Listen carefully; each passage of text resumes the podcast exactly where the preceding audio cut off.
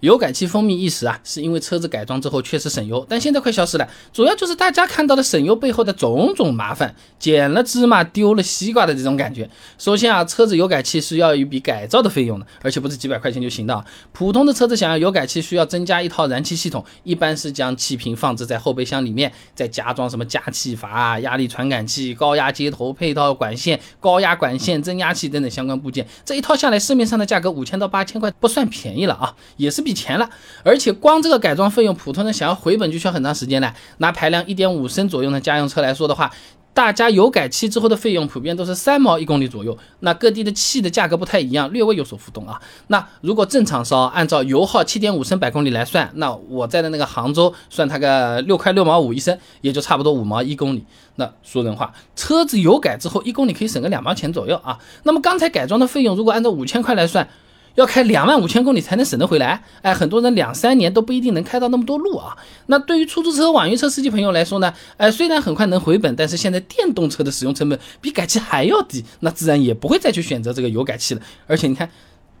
牌照呢，对不对？并且啊，这些省下来的钱要用糟糕的驾驶体验以及牺牲的后备箱空间来换呢，是有点得不偿失的啊。首先啊，你本身改气的车子一般动力呢也是不太大的，改完之后车子会更肉啊。钱成斌在《汽车使用技术》期刊上面发表了论文《油改气对汽车发动机的影响浅析》，上面说啊，这汽车油改气之后呢，发动机的动力性会受到空燃比、点火提前角和压缩比的影响，汽车的动力明显比燃油汽车时候还低百分之十到二十。这就好比小明原本跑一百米的成绩已经是倒数了，现在还有负重二十公斤再去跑，成绩就是倒数中的倒数了。原来是班级倒数，现在变全年级倒数了啊！那不但是这个动力变弱，车子油改气之后续航里程也会变低的。以前我们视频里讲过的啊，家用车基本上改装的都是 CNG，哎，也就是压缩天然气，和油箱同样大的那个六十升的这么一个气罐，内部压力呢是两百公斤，一个气罐呢也就是装个一万两千升天然气，也就是我们土话讲的十二个立方啊。那实际能跑的里程呢？两百公里左右，当然了，如果改的气罐是一百升的，那续航也会增加一点啊，但和汽油车的续航还是比不了的。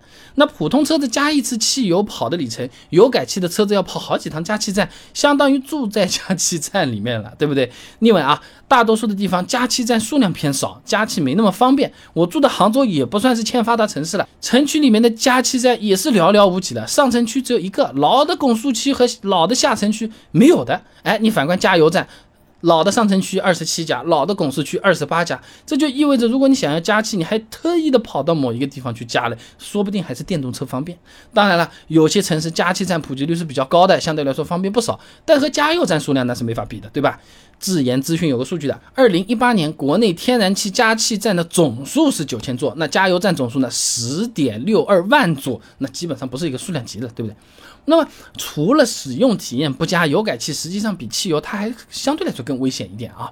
张迪在《消防技术与产品信息期刊》上面发表了论文《油改气汽车存在的消防安全问题分析及对策》，上面说啊，天然气呢是属于易燃易爆气体，泄漏速度快，气瓶呢一般都是置于车内的后备箱，空间狭小，一旦发生泄漏，很容易堆积起来，造成火灾，甚至是爆炸。那么夏季高温，气罐压力增加，气体膨胀，容易引发爆炸；冬季寒冷，气罐胶管弹性降低，不及时更换呢，容易变硬变脆，导致气体泄漏。再来，汽车肇事。是撞击也有可能会造成气管受损、气体泄漏啊，这些情况都会导致车子爆炸起火的，安全性能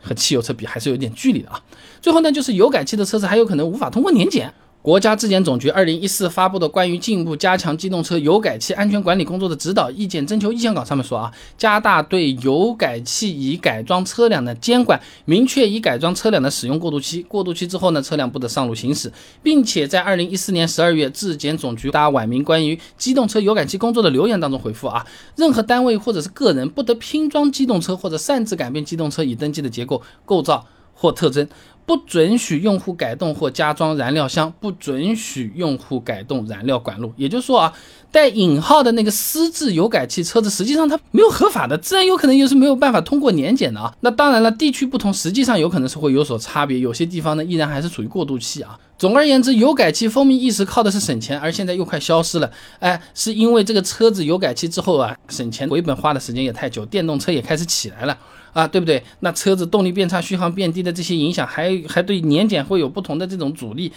这都是劝退大家油改气的原因啊。好了今天的视频呢就先做到这里。如果你觉得这个视频做的还可以的话呢还请点我头像关注点赞转发给你的朋友这个对我真的非常重要啊。嗯动力来源嘛。而且这样呢每天你就能收到一段超过六十秒的汽车使用小技巧了备胎说车我们明天接着聊。